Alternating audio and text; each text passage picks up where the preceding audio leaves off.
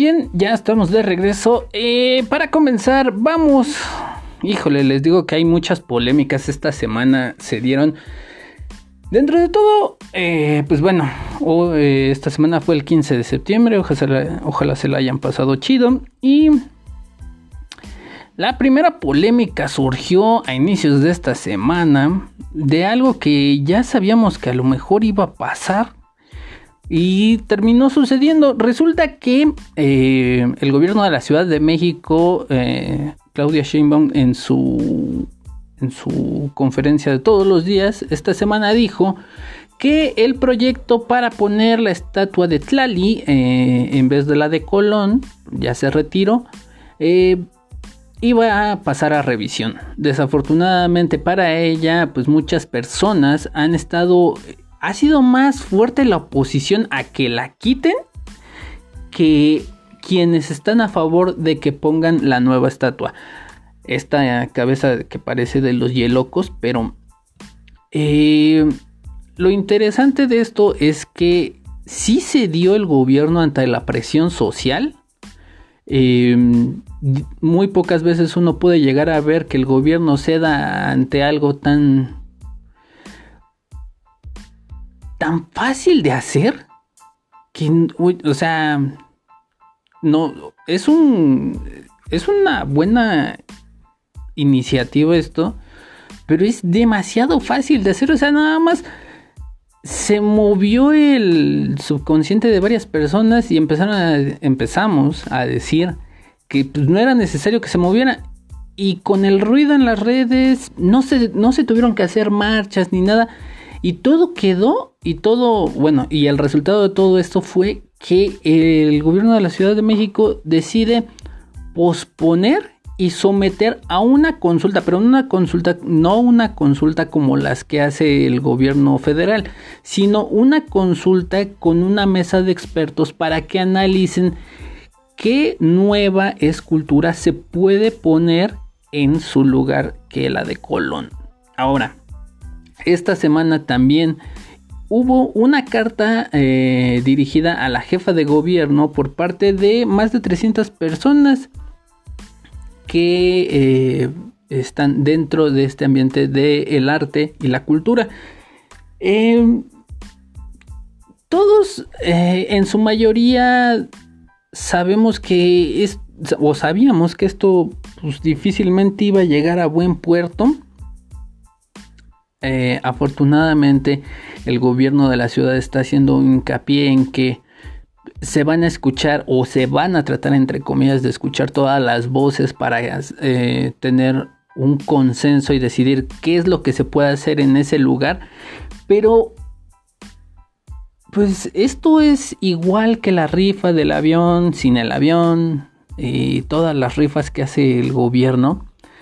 Son cuestiones que bien se podrían arreglar con un mail y decir no se quita o no se no se no se va a hacer o vamos a ser realistas y no lo hagamos pero eh, dentro de las personas que bueno son 350 personas las que firman esta carta dirigida a la jefa de gobierno dentro de los cuales se encuentran por ejemplo eh, Laureana Toledo y Mónica Meyer muchos, y como se los hicimos saber la semana pasada, eh, hay varias personas y quienes serían afectadas en cierto modo, quienes serían enaltecidas por esta nueva em, por esta nueva obra de arte que se va a poner en vez de la de Colón lo que decían es, nosotros no queremos ser aretes del gobierno para, para que queden bien, para que, ay, sí, son los chidos y, ah, no, hombre, puro progresismo con ustedes y pura inclusión, chido, gracias. Lo que ellos buscan, y pues, creo que todos buscamos, es que eh, tengamos un trato justo, que no se nos discrimine, que no se nos haga menos. Y eso desafortunadamente el gobierno no puede el gobierno no puede hacer eso. Y si llega a hacerlo, o sea, los mecanismos que utilizaría, pues no serían los más adecuados, porque sería o lo haces o lo haces. Y si no lo haces, pues ya tenemos el ejemplo de Corea del Norte. Pero difícilmente el gobierno puede ayudar de cierta manera, pero nuestro gobierno no entiende cuál es su papel dentro de este de este cambio que debe de haber este cambio de mentalidad que debe de haber en cada uno de nosotros para ir eh, ir quitando todos, todos estos problemas como el racismo, como la segregación, como la discriminación y todo parte de nosotros mismos, desde nuestra casa, desde cómo nos, eh, cómo nos comportamos, cómo hablamos. O sea, todo parte de nosotros y el gobierno no tiene nada que ver. O sea, por eso cuando el presidente sacó su guía de la moral o sus 10 este sus 10 puntos de, de lo que era ser un buen mexicano y que solamente así un buen mexicano puede existir es una ridiculez. Dejen ustedes allá de que diga, ay, yo soy altamente moral como para decirles cómo se deben de comportar. No, el gobierno no puede decir cómo te puedes comportar y más, más bien cómo te debes de comportar. Eso ya depende de cada uno y todos deberíamos de tratar de comportarnos de la mejor manera.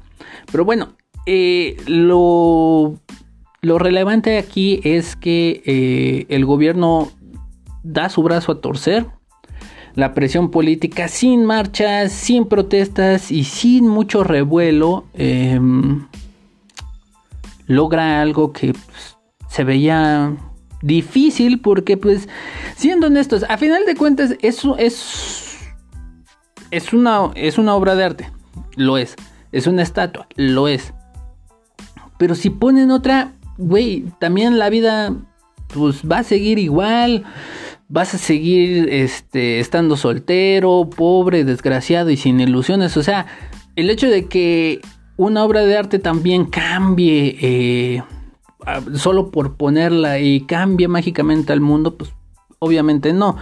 Entonces, creo que ahorita es un momento como para decir, a ver, vamos a aplacar las aguas, vamos a ver qué está pasando. Y muy probablemente, digo, no creo que eh, esta cultura de Tlali la vayan a la vayan a desperdiciar. Obviamente la van a terminar poniendo en algún lugar. Si no es que pues, termina colocándose en el lugar de la estatua de Colón. Pero, pues, nos da un buen ejemplo de que pues, las cosas con poquitos recursos, con muy poca preparación, pero eso sí, tocando de mala manera los sentimientos de las personas, puedes generar una revuelta. Tampoco es que, ay, güey, eh, y es, es a lo que les decía, o sea, no hubieron marchas, no hubieron protestas, no hubo nada, solamente ruido en las redes sociales, y eso fue lo que le bastó para que el gobierno de la Ciudad de México tuviera miedo y dijera, no, vamos a cambiar. A los que decían que eh, si, les importaba tanto los monumentos eh, por las marchas y por los destrozos que hacían en, en las marchas feministas este, cada año, ahí está.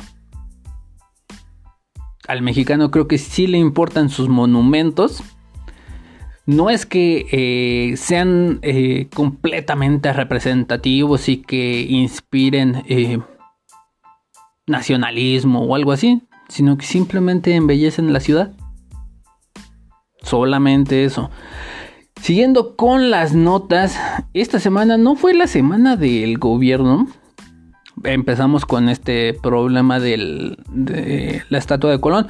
Y el, no, recuerdo si fue el martes, la Profepa saca un librito, eh, para, un libro para colorear, en el cual pone a varios animales y explica cuáles son sus características, eh, cómo los puede uno distinguir y ciertos datos, ¿no? Por ejemplo, el borrego cimarrón pone su nombre este, científico y dice, por ejemplo, su pelaje es café con tonalidades grisáceo claro y rojizo oscuro. Eh, tiene, de cuerpo, eh, tiene de cuerpo robusto y cuernos fuertes, siendo más grandes los de los machos. Tiene una cría rara vez. Dos. Ahí como que... Mm, ok. Eh, su alimentación es herbívora, incluye hojas, brotes, tallos y frutos de hierbas y arbustos es polígamo y los machos compiten entre sí en la época de aparamiento. Ahora, todo esto pues está chido, ¿no? La neta, o sea, como idea está chida. Quién sabe cuánto se hayan gastado. Pero el pedo no es ese, el pedo es los dibujos que ponen. Eh, si muchos de ustedes los vieron, híjole, el más perturbador es el que les acabo de mencionar, el del borrego cimarrón, porque está en una pose muy extraña, viendo hacia atrás, pero pues hubiera pasado como de, ah, pues a lo mejor si la estética del maldito dibujo fuera otra, pero güey, no manches, el mendigo, el mendigo, este, la cara del borrego Hijo, o sea, le pusieron el borrego cricoso y la neta sí, o sea, se ve que se dio un pasón y que está todavía como en el viaje. Y así, todas las, eh, o la mayoría de las imágenes de que sacó la Profepa sobre este libro, híjole, la verdad, sí uno se queda, y fue lo que todos empezaron a decir, oigan, inviértanle tantito, porque, digo, independiente de, independientemente cuánto les haya costado, creo que no mamen, le pueden poner un poquito de arte, o sea, unas dos, tres rayitas más para que se vea un poquito más, más locochón. Por ejemplo, hay uno que es el sapo excavador mexicano. O sea, toda su descripción está poca madre, dice todo. Pero en sí, el dibujo, o sea, creo que ni un niño de 5 años lo hace. Y todos, eh, todas las personas empezaron a decir lo mismo. O sea, ¿qué pedo con estas personas que no pueden eh, ni ponerle tantita, tantito esfuerzo a esto para que se pudiera llevar a cabo y que se viera bonito. Pero bueno. Eh, siguiendo con las notas, em, otra polémica hubo y esta eh, ya lo, ya lo habíamos tocado en algún momento con una em, con una nueva ley que se había aprobado, bueno, estaba por aprobarse y ya no he visto nada sobre eso.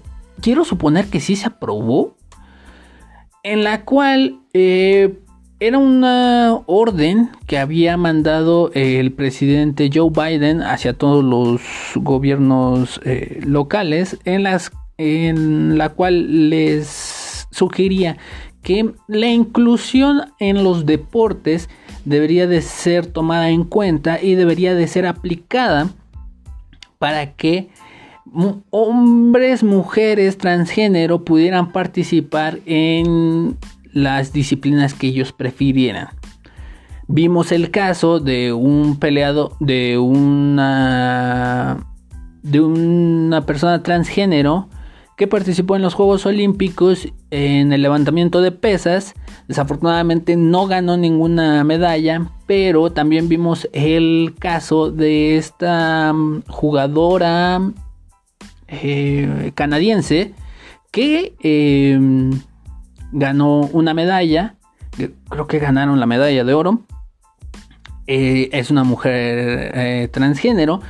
Y pues bueno, ya hemos, hemos, estado viendo estos ejemplos de lo que pues va haciendo todo este tema de la inclusión de las personas transgénero en los deportes, ahora se vino una polémica aún mayor.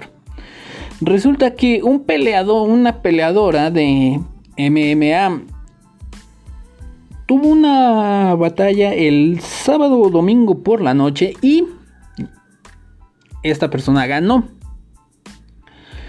Eh, es una mujer que peleó contra otra que se transformó en mujer. Ahora, la que se transformó en mujer fue la que ganó. Y pues debido a esto, se vino toda una polémica en cuanto a el hecho de que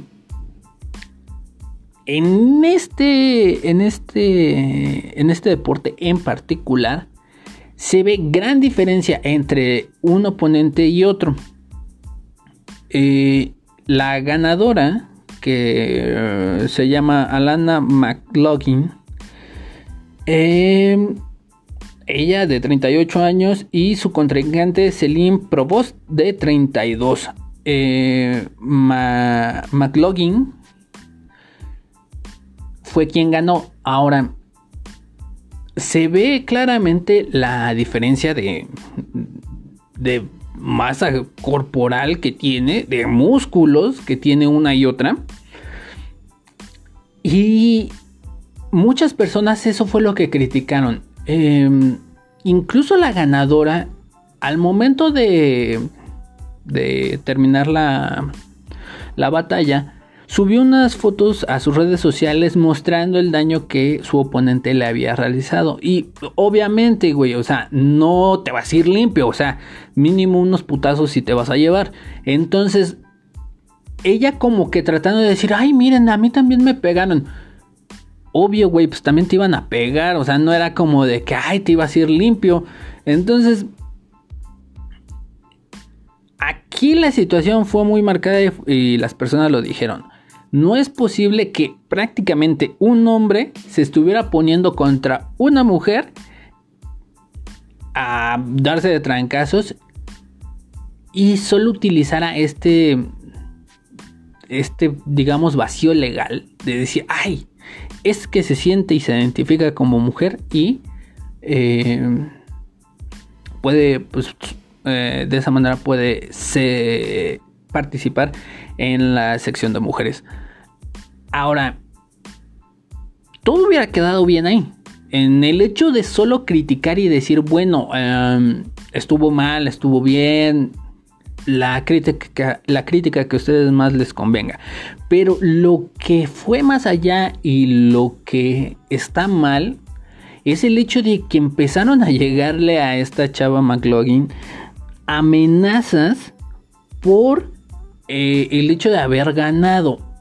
Yo sé que muchos pueden tener la frustración o muchas porque en estos casos y en, en los posts de estas notas he visto que en, en su gran mayoría o sí un 50-50 pero por poquito ahí pegándole al 60-40 son más los comentarios de mujeres que dicen eso está mal, a mí no me gusta eh, que eh, o literalmente dicen ella no es una mujer, entonces, o sea, yo también me pongo a pensar y digo, bueno, muchas de estas amenazas, a lo mejor de hombres, pero también en su mayoría son de mujeres. Ahora, muchas veces utilizan las personas eso de que, ay, me amenazaron cuando te dicen, eres un pendejo y te vas a morir.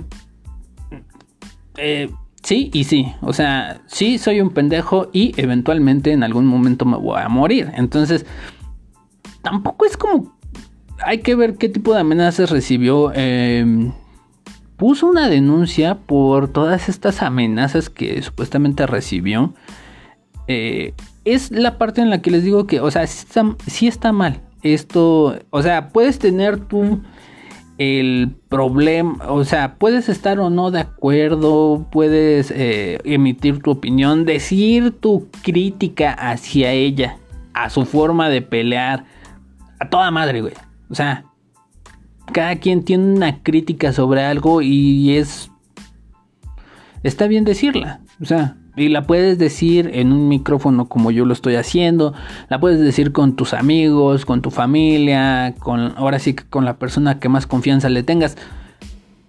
Pero ya el hecho de agarrar y en, eh, en, el caso de que en verdad le hayan llegado eh, amenazas importantes, güey, o sea, ¿qué pedo tienes en la cabeza como para decir, güey, te voy a buscar y te voy a matar o sé dónde vives o incluso llegar hasta el punto de que de alguna manera encuentras el número de teléfono y le, le empiezas a mandar mensajes, mensajes, mensajes, o sea, qué poca madre, ¿no? O sea, ahora, un poco de la historia de McLaughlin. Eh, ella eh, estuvo en el ejército, sirvió para las, para las fuerzas en Afganistán en 2007.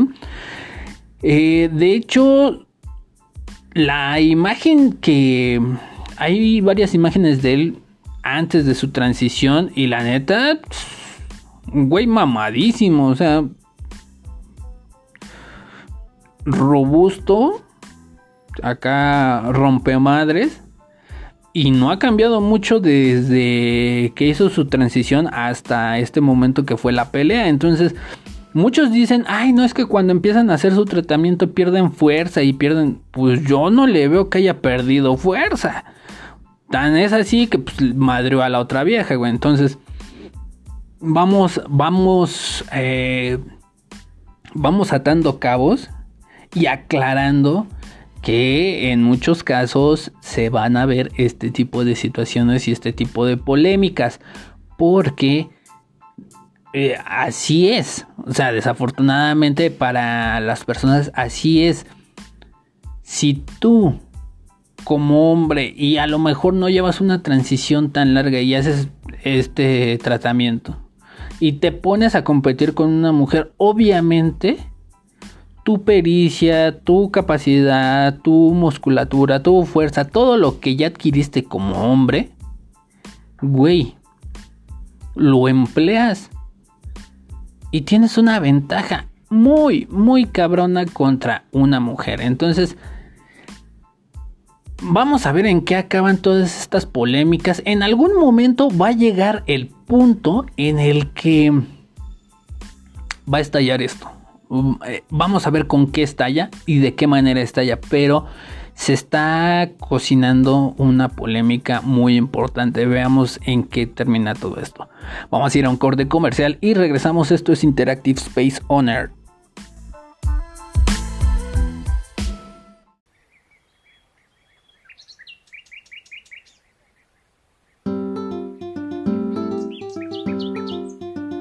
Qué gran alimento es el amaranto un alimento nutritivo y delicioso. Y es por eso que en Nanahai producimos los mejores productos de amaranto, cultivados y cosechados por manos mexicanas, un producto de la madre tierra directo a su mesa. Para más información, visita nuestra página en Facebook, Nanahai.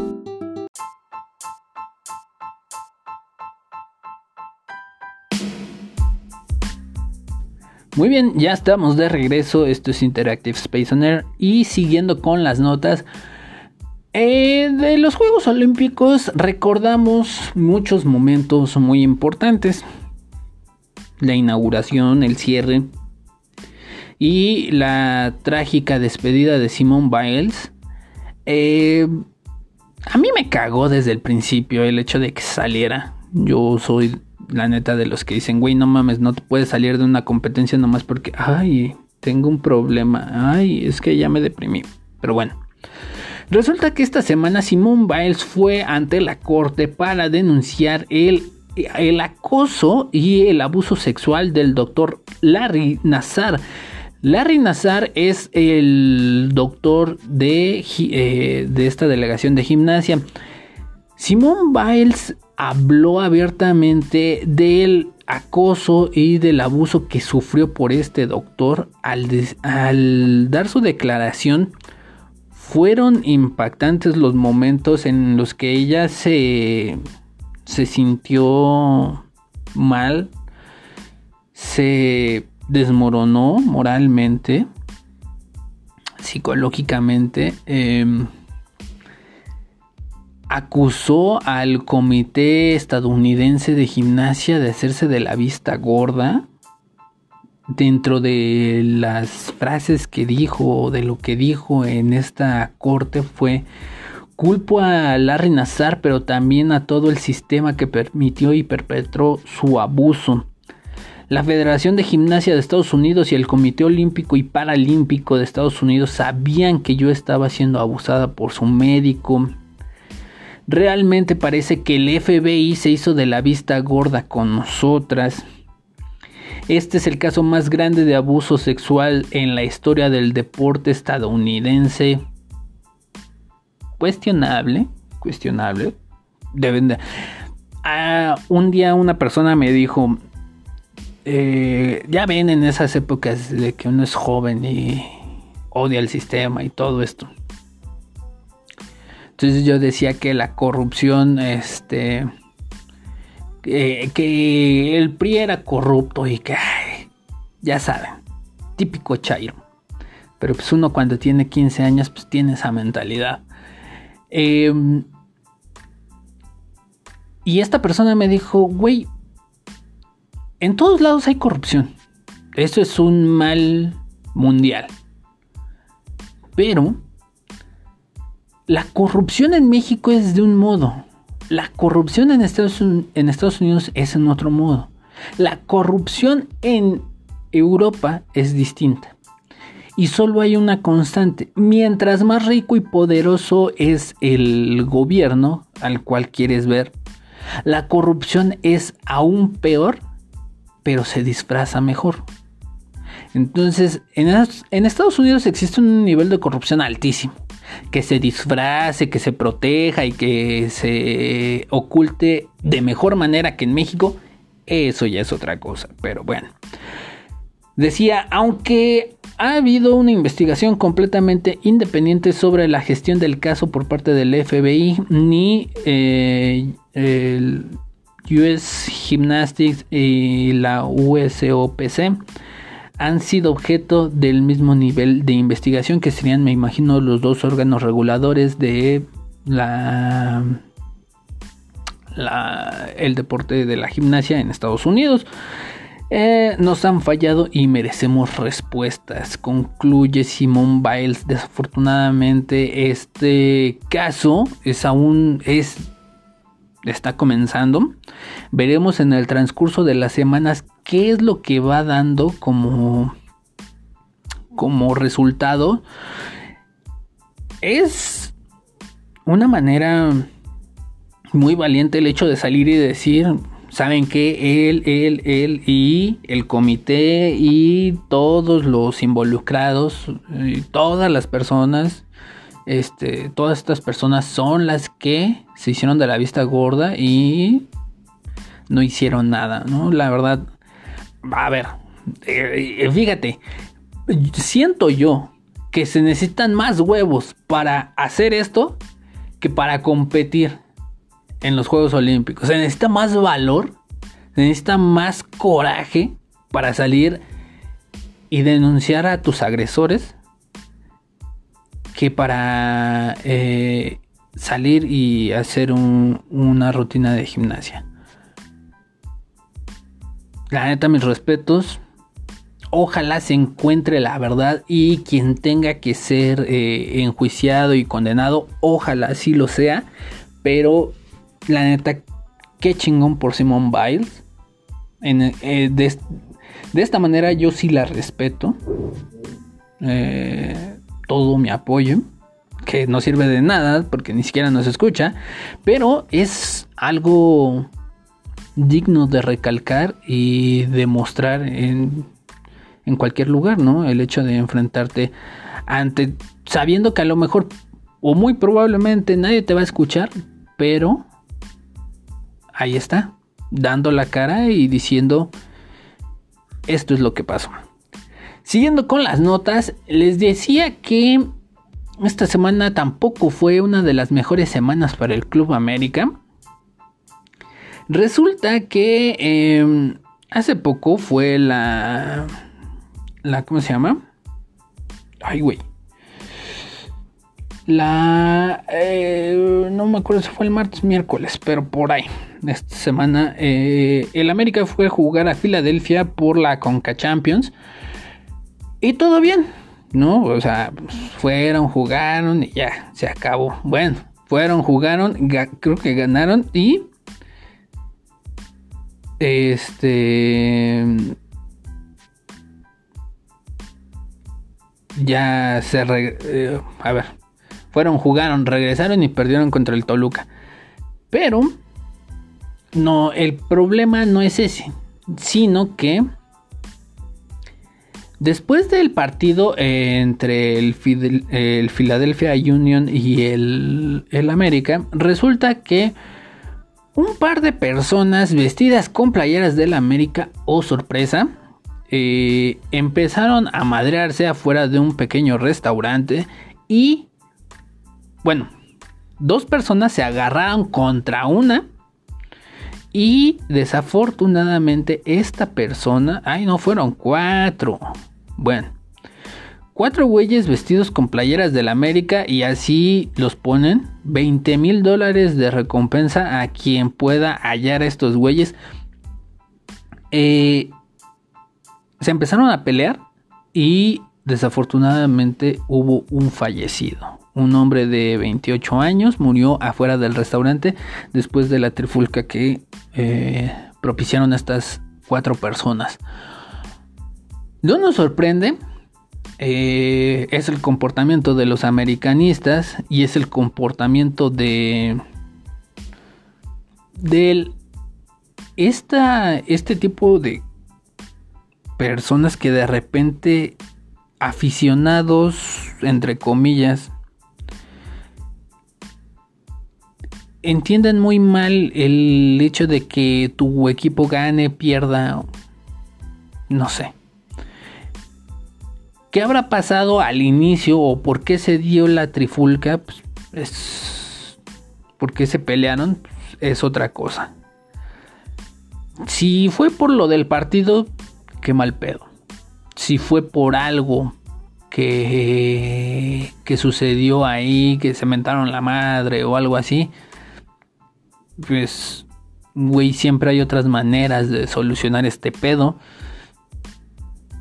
pero no llegar y luego luego soltar madrazos y desafortunadamente dentro de uno de esos madrazos pues terminó falleciendo una persona, ¿no? Entonces eh, esta persona que falleció, ahorita les digo, su apellido es Cortés. Um, Isidro Cortés de 28 años. Eh, fueron agredidos. No establecen bien cuál, o sea, por qué fueron agredidos o cuál fue el motivo. Les digo, o sea, no hay demasiado, eh, demasiada información de cuál fue eh, el, el motivo del, del pleito. Lo que dicen es el propietario dijo que los culpables dejaron un teléfono, un teléfono celular latas de cerveza de las cuales, ah, bueno, de las cuales se pudo recuperar el ADN y otros artículos personales. Mm, dice que eh, el, dueño dice que tiene 40 cámaras de vigilancia en HD alrededor de la tienda que capturaron todo. Eh, se ven distintas agresiones que terminaron con la vida de este Isidro Cortés. O sea, llegan, lo que dice el video o lo que dice la narración del video es que llegan, este, se acercan para, algunas personas llegan para tratar de intimidar a estos güeyes que lo empezaron a madrear al pobre Isidro. Eh, pero, este, o sea, ¿qué fue lo que en verdad pasó? ¿Qué fue lo que provocó todo este pedo? O sea, sí están sí es interesante, o sea, sí...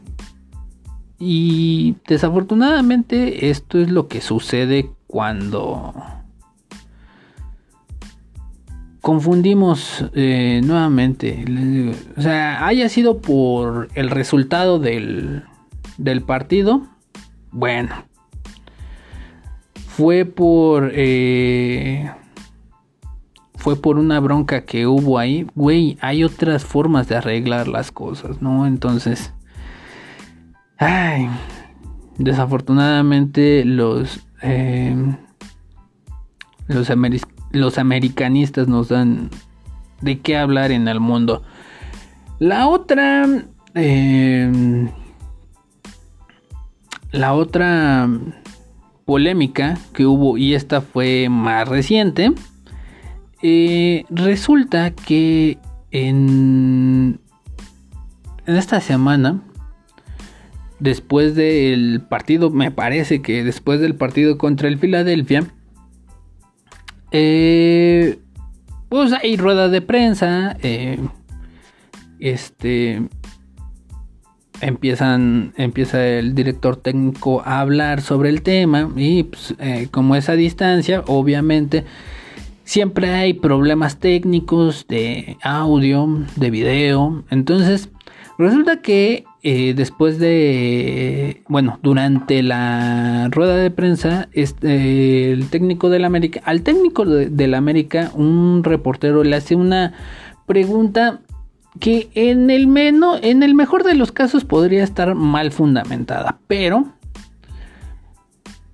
el problema no es ese, el problema es la tecnología, creo yo, creo yo. Y ahí les va.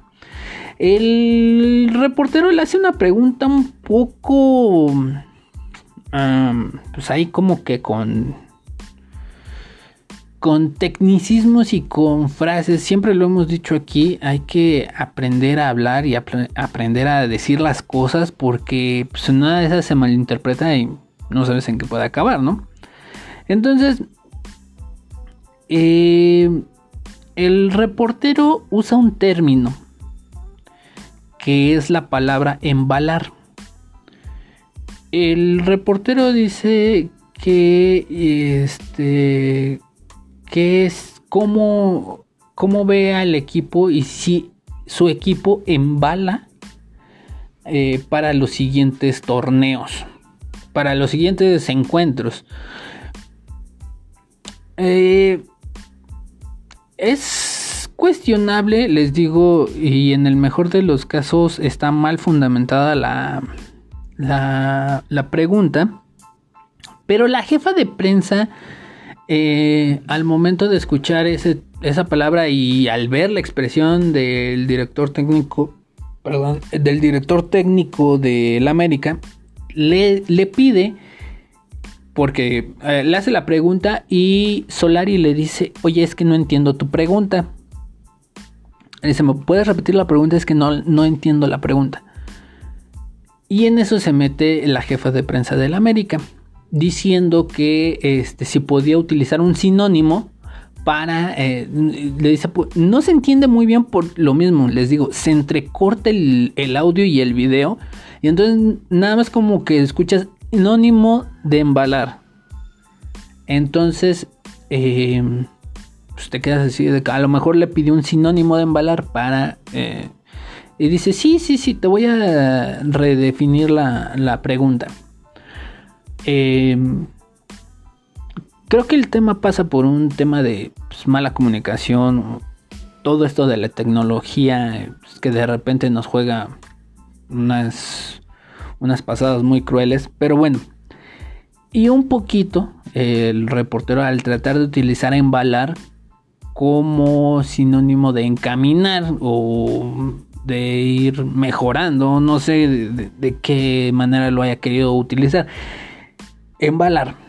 Eh, embalar quiere decir de la Real Academia, dice disponer en balas o colocar convenientemente, convenientemente dentro de cubetas los objetos que han de transportarse, espantar, espantar los peces que se enmayen o entren en el copo golpeando el fondo de la barca o superficie del mar golpear el fondo de la barca o de la superficie del mar para espantar los peces. Entonces, eh, ¿a qué se refería con embalar? Quién sabe, ¿no? Pero esa no es la situación.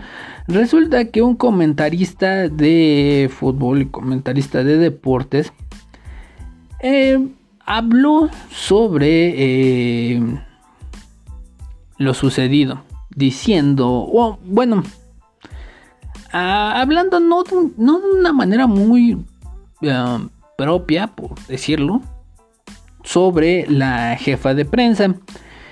Gerardo Vázquez de León es quien aventó todos sus comentarios. se ve que él y la jefa de prensa ya traen como que un pleito casado por ahí porque en varios de los subieron un video donde varios hay varios momentos en los que este comentarista locutor eh, habla sobre ella y pues no sé, o sea, creo que ahí ya hay un pleito que este güey nada más dijo, ay, dijo esto, de aquí me agarro. Y efectivamente de se agarró para empezar a hablar y empezó a, decirle que era este déspota, que, que era una estúpida. Yo, ahora, ahí va. Se le está acusando de misoginia a este güey. No sé si por esto último que acaba de pasar o por todo lo que es eh, en el video, por ejemplo, que hacen una recopilación de todos sus momentos así, hablando pestes de esta vieja, diciéndole que es un... Bueno, no, no, en ningún momento le dice pendeja, pero esto es un sinónimo como para dar a entender lo que está diciendo. Fíjense, yo no tendría que hacer esta aclaración, pero bueno, no la baja de pendeja. Y Em, es, eso a lo que me refiero. No sé si lo están tachando de misógino solo por este, este último tropiezo o esta última polémica que da. O es por todos estos momentos en los que están en el video, en los que hablan mal.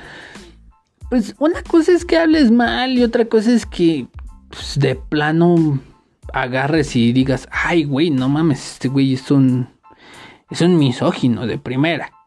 Digo, yo no lo conozco. Eh, la neta, pues ahora sí que yo en rara vez lo he, lo he visto eh, o he escuchado sus comentarios de fútbol. Eh, pero o sea, si es así, si es así en contra todos, pues órale. Pero si, o sea, nada más es por agarrarla contra ella y hacerle un... O sea, literalmente irse nada más contra ella por, por el hecho de ser mujer o algo así pues la neta ahí sí, qué poca madre, ¿no? Um, la misoginia, aversión a las mujeres. Em, aversión a las mujeres o falta de confianza hacia ellas. Como les digo, yo no sé si el señor sea así en realidad. Su comportamiento, digo, si nada más ponen en el video momentos en los que habla mal de ella o si, en el, si, ponen eh, en el video comentarios de ese güey hablando mal de ella, pues obviamente que vas a decir, ay güey, pues no mames, sí, neta, si es un misógino y es un culero con las mujeres y todo lo que quieras. Pero si dice lo mismo de otro personaje o otros personajes, te quedas así de que, güey, pues es, ese güey es así. Y es así parejo. como les digo, yo no lo conozco. Ahí ustedes tendrán su mejor opinión. Pero creo que em, son, son momentos que no deberían de pasar. El Club América y otros clubes como el de Chivas respaldaron a la jefa de prensa. Por cierto, la jefa de prensa se llama Ana, ahorita les digo, Ana Barreda, que es la jefa de prensa del Club América y que contra ella se fue este Gerardo Vázquez de León. Veremos en qué acaba esto. Em, pues no sé si vaya a haber una denuncia. Lo dudo. Creo que todo va a quedar como en pleito de, de vecindad. Nada más entre mentadas de madre y cada quien con su, con su trancazo. Pero veamos qué pasa en los próximos días. Vamos a hacer un corte comercial y regresamos. Esto es Interactive Space Owner. Desde 1978 Desayunos Lalita ha cocinado los mejores tamales de la ciudad, los tradicionales, pero también sus propias creaciones como hawaiano, tres quesos, queso con salsa mora, galletas Oreo y Nutella. También sus atoles, ya sea de galleta, de coco o fresa con arándanos. Más de 40 años de experiencia los respaldan. También todos los días puedes probar su menú, desde burritos hasta enchiladas. Desayunos Lalita. Para más información visita su página en Facebook o pedidos al 55 74 84 15 87.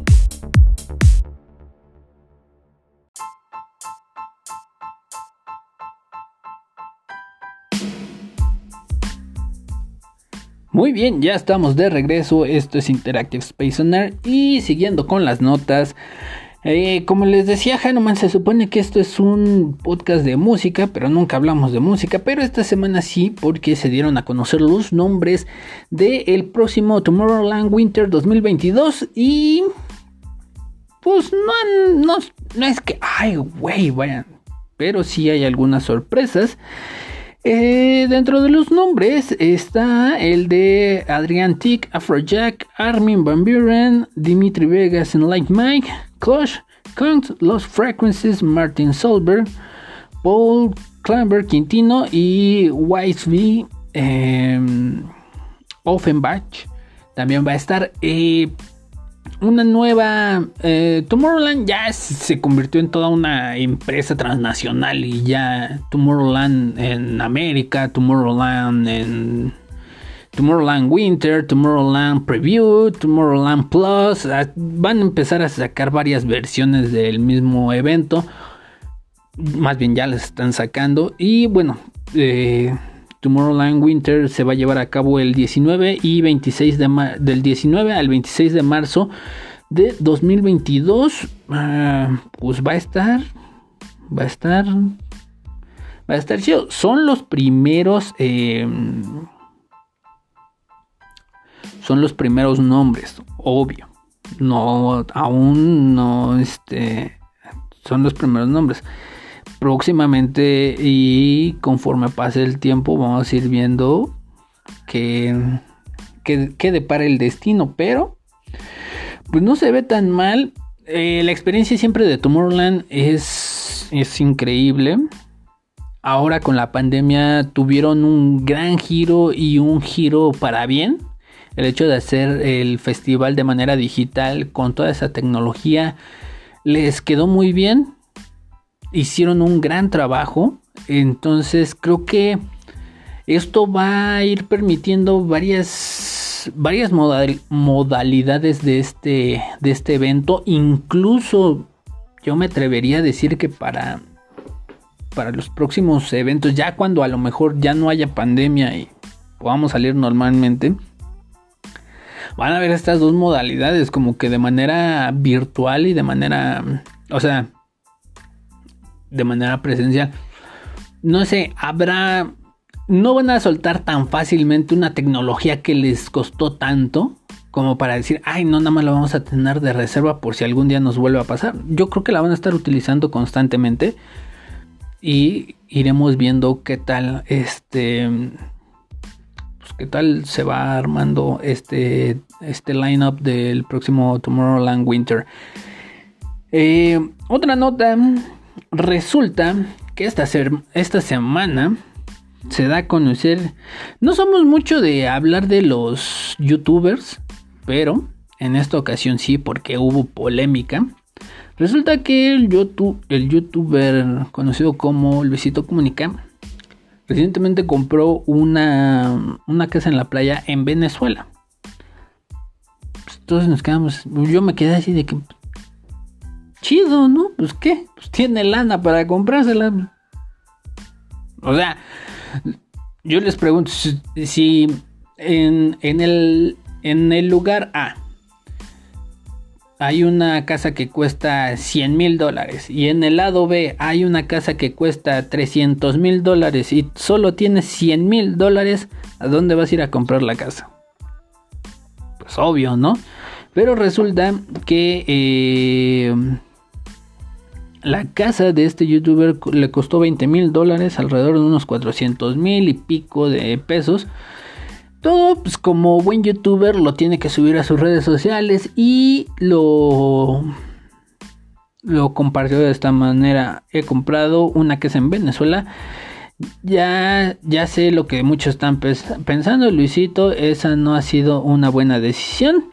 ¿Que acaso no ves las noticias? ¿No sabes cómo está ese país? ¿Cómo está pasando la situación complicada? Bla, bla, bla. Eh, pero lo interesante es que pues mucha gente salió a cuestionarlo. Mucha gente eh, lo cuestionó porque pues como los precios son tan bajos por la situación que se vive en el país, eh, pues ah, no solamente para él, sino para muchas personas ha sido un paraíso como para ir a comprarse una casa, quienes tienen la lana, para comprarse una casa de manera accesible. Pero mucha gente, eh, por el lado de la corrección política o tratando de ser, entre comillas, humanitarios, cierro comillas, pues empiezan a decir que, ay, él se está aprovechando de la vida y de la situación, de la pobreza, de todo esto. Y, güey, no es, o sea, no es que se aproveche, simplemente si tiene para comprársela y se la quiere comprar ahí, güey, ¿a ti qué más te da? O sea, neta, te duele porque tú no tienes el varo como para irte y comprarte una casa así. Entonces, güey, déjalo, pues es su dinero, que haga. Es más, si quiere quemarlo y que después lo arresten por quemar dinero, adelante. Güey, no o sea, no mames, tampoco, tampoco se la proyectan. Los fans de los youtubers son los más estúpidos que puedan existir. Porque se van con la primera y se van de boca así, pa.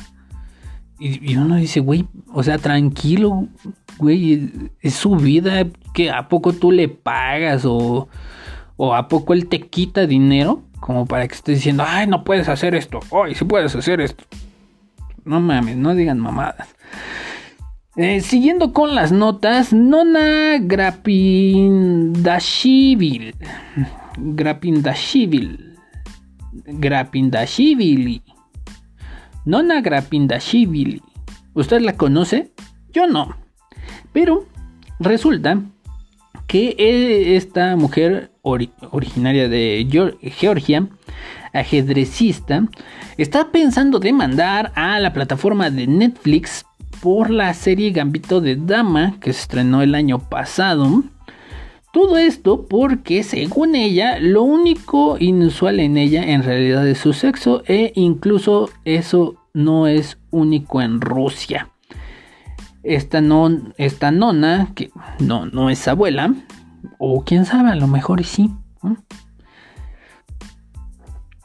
Pero la, bueno, es que en la serie mencionan lo siguiente, ¿no? O sea, dice que en realidad eh, lo único inusual en ella, en realidad es su sexo e incluso eso no es lo único en Rusia. O sea, la hacen ver a esta persona, a esta nona, como pues una mala persona. O sea, no, no, no captan toda la esencia de de esta persona.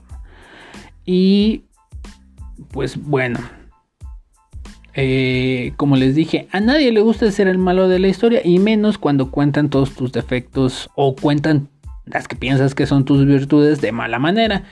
Entonces, ella planea eh, hacer una demanda eh, alrededor de 4 millones, me parece, eh, creo que en eso va la demanda. Gambito de Dama fue, eh, fue una serie muy buena, de hecho está nominada a los Emmys que se van a transmitir el día de hoy, pero creo que no puede ganar nada, o sea, ¿de qué le va a demandar, no? La demanda consta de 25 páginas en las cuales dice Netflix mintió descaradamente y deliberadamente sobre los logros de Grapin, Grapindashvili con el propósito barato y cínico de realizar de realzar el drama entre comillas lo pone al hacer parecer que su heroína de ficción había logrado hacer lo que ninguna otra mujer había hecho. Dando a entender que ella, eh, la nona, pues había sido precursora e incluso rival en su momento de, ella, ¿no? Entonces, el, ahorita les digo, 5 millones de dólares es lo que pretende eh, esta nona por la demanda que piensa interponer ante Netflix y pues por digamos no mal uso de su imagen pero a lo mejor por falsedad. Em, no recuerdo si en algún momento de la serie pusieron que los nombres e, esta como advertencia de que los nombres y situaciones son tomados y son eh, adecuados y son cambiados para efectos de la serie. Que eso es cuando, como por ejemplo en la serie de Luis Miguel, así lo ponen, ¿no? Que todos los nombres y todo esto han sido cambiados, algunos nombres han sido cambiados y han sido adecuadas las situaciones para el desarrollo de la serie. Pum, se acabó. No recuerdo si en la serie de Gambito de Dama había esta... Mm, esta, esta advertencia, este tipo de advertencia, pero pues a ver en qué, eh, a ver en qué acaba, porque yo no le veo muchas, este, muchas esperanzas a todo esto, pero bueno, veamos. Eh, como les dije, esta semana fue la semana del grito. Hubieron gritos terribles, pero una embajadora en Estambul eh, una embajadora de México al hacer el grito de independencia en Estambul, eh, pues desafortunadamente hizo lo que no debía de ser, que fue decir el nombre del presidente en el Viva México. Saben que, pues, eh, a ver, ahorita les digo, cuál es el nombre de esta embajadora. Ay, ¿dónde está? ¿Dónde está? Ahorita, les digo, pero bueno. esta embajadora, dentro de los nombres, viva, viva Andrés Manuel López Obrador, empezó a decir. Y una mujer salió a decir no salió y le gritó, oiga, hija de su puta madre, no, esto no se debe de hacer. Y es muy cierto. El grito de independencia es un grito popular. Es un grito que debe de ser... Eh, que no debe de estar manchado de política. Nunca.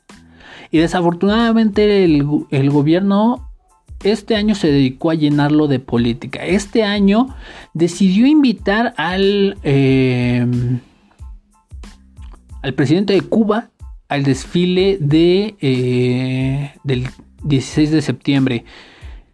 Dio un mensaje en contra de, según él, el bloqueo de Estados Unidos a, este, a Cuba, que de hecho es un embargo. Eh, al parecer, es como si les hubiera dicho a todos, eh, tienen que en su grito de independencia tienen que decir viva Andrés Manuel López Obrador, porque en muchos lugares se empezó a decir eso eh, al momento del, grito de independencia y eso está mal. Eso no se debe de hacer. Como les digo, el grito de independencia es un momento de unión de la sociedad. Podemos caernos de la fregada todo el puto año. Pero por lo menos en ese día, todos, eh, eh, ya sea que lo expresemos tal cual o lo tengamos dentro de nuestro ser, pero en ese momento todos decimos viva México. Porque México no es ese pendejo que está ahí como presidente. México no es el güey que dice que un tren va a pasar por ahí, va a pasar por, por la selva y va a darle en la madre a monumentos históricos y de gran relevancia para el país solo porque sí.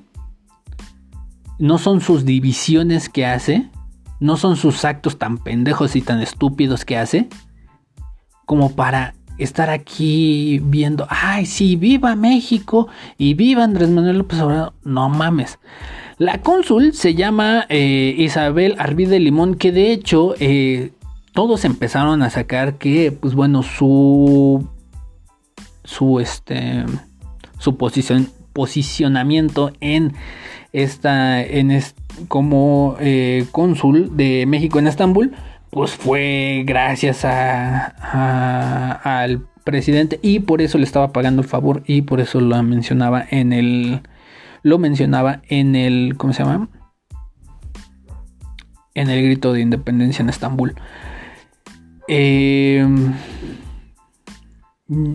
desafortunado, desafortunadísimo el, eh, esto. Como les digo, el video de, de este pedo en Estambul escala tan rápido porque sale esta señora a gritarle que no, que no se debe de hablar del presidente, que no se debe de decir al presidente ni nada, pues no es un héroe ni nada. Y corte a, a la mujer la quieren sacar porque eh, estaba causando todo este desmadre. Entonces, y, y, le dice así de frente, y usted no tiene por qué hablar y no tiene por qué decir que viva Andrés Manuel López Obrador. Eh, este año el presidente, dentro de sus. dentro de su. su grito de independencia, siempre cagándola. Ahí les va lo que dijo mexicanos y mexicanas. Ese sí, eso sí, desde siempre. Viva la independencia, viva Miguel Hidalgo y Costilla, viva José María Morelos, viva José Ortiz, viva Ignacio Allende, Leona Vicario, Vicente Guerrero, vivan los héroes anónimos. Y desde ahí para abajo ya, ya empieza a debrayar y ya empieza. Uno dice, ¿qué pedo con este güey? Viva la libertad. Viva la justicia. Viva la igualdad. Viva la democracia. Viva la honestidad. O sea, desde donde les dije hasta ahorita, son todos, son todos los fracasos que ha tenido el gobierno. O sea, él celebra sus fracasos para que vean, para que se den, para que se den un ojo. hasta los, eh, güey, viva todo lo que en todo lo que le he cagado. Viva la democracia, viva la honestidad, viva nuestra soberanía, viva la fraternidad universal. Viva el amor al prójimo. Chequense esta. Chequense esta. Así de que, güey, no mames. Vivan las culturas del México prehispánico. Güey, ya con eso se acabó la pobreza, güey. No mames, ya con eso se acabó la discriminación. Bravo. Ah, viva México, viva México, viva México. Puras pendejadas. Y hubieron otros casos en los cuales eh, una gobernadora, me parece, o por ahí, ¿sí? Ya su grito de independencia y no sabe qué decir. Y dice lo mismo, viva el presidente y todos se empiezan a cagar de la risa así de ja, ja, ja, ja, ja, pinche vieja loca. Es que sí, güey. O sea, ¿quién podría decir viva el presidente? O sea, ya ese, ese grado de la huevos. Ahora sí que no, las no los tiene ni Obama. Literal, güey. O sea, no los tiene ni Obama. No mames. Pero, como siempre lo he dicho, a pesar de estas cosas, de este presidente, de este gobierno, seguimos aquí y seguimos firmes, esperando a que nos cancelen el podcast, pero bueno. Y ya para terminar, una recomendación. Mm, está ahí dos trenzas, la verdad, no está tan, tan buena que digamos. La película es la de Maldito, apenas la vi. Una buena película. Eh, supuesto terror.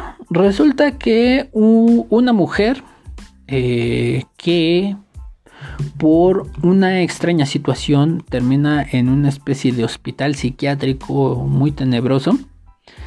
Pues lleva su vida normalmente, pero lo que no sabe es que fue objeto de algunos experimentos para tratar de salvar su vida de una manera no muy ortodoxa, de hecho de una manera muy macabra, el hecho de salvar su vida y también el hecho de cómo ella es que la tienen que salvar, o por qué la tienen que salvar más que nada, porque ella sufre de un...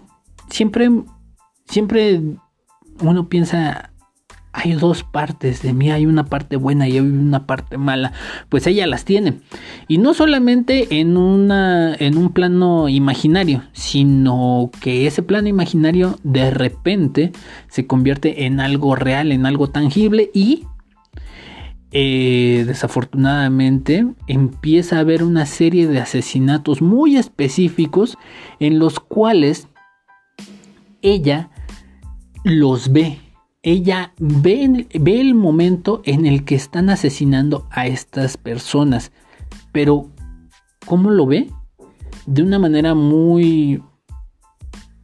Muy convincente, de hecho. Lo ve mientras ella está durmiendo. Y uno dice, bueno, es que yo también he tenido pesadillas en las que de repente, se, veo que alguien se muere o algo así.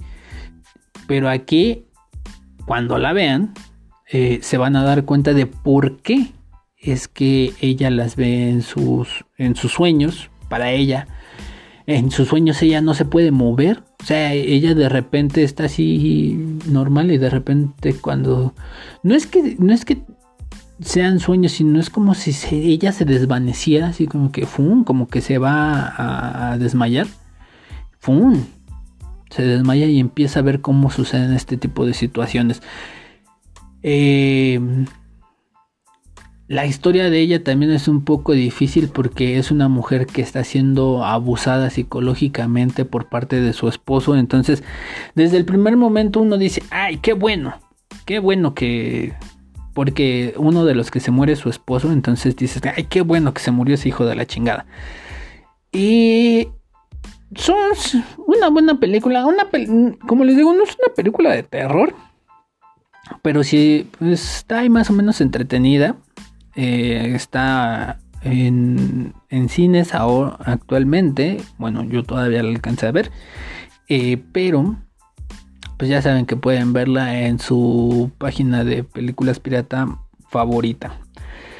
Con esto terminamos este bonito podcast. Muchas gracias por escucharnos. Recuerden que pueden escucharnos y escuchar nuestra selección musical a través de la aplicación de Spotify. También pueden escuchar el podcast normal en nuestra en, en Spotify, pero a través de nuestra aplicación favorita que es Anchor también en todas las aplicaciones como eh, Google Podcast, em, iBox, iTunes, TuneIn, iBox, eh, Pocket Cast, todas las aplicaciones de podcast y de música, ahí estamos. Y también pueden seguirnos a través de nuestra página de Facebook, Interactive Space on Air. Mi nombre es Daniel Hoffman y nos escuchamos la próxima semana. Chao.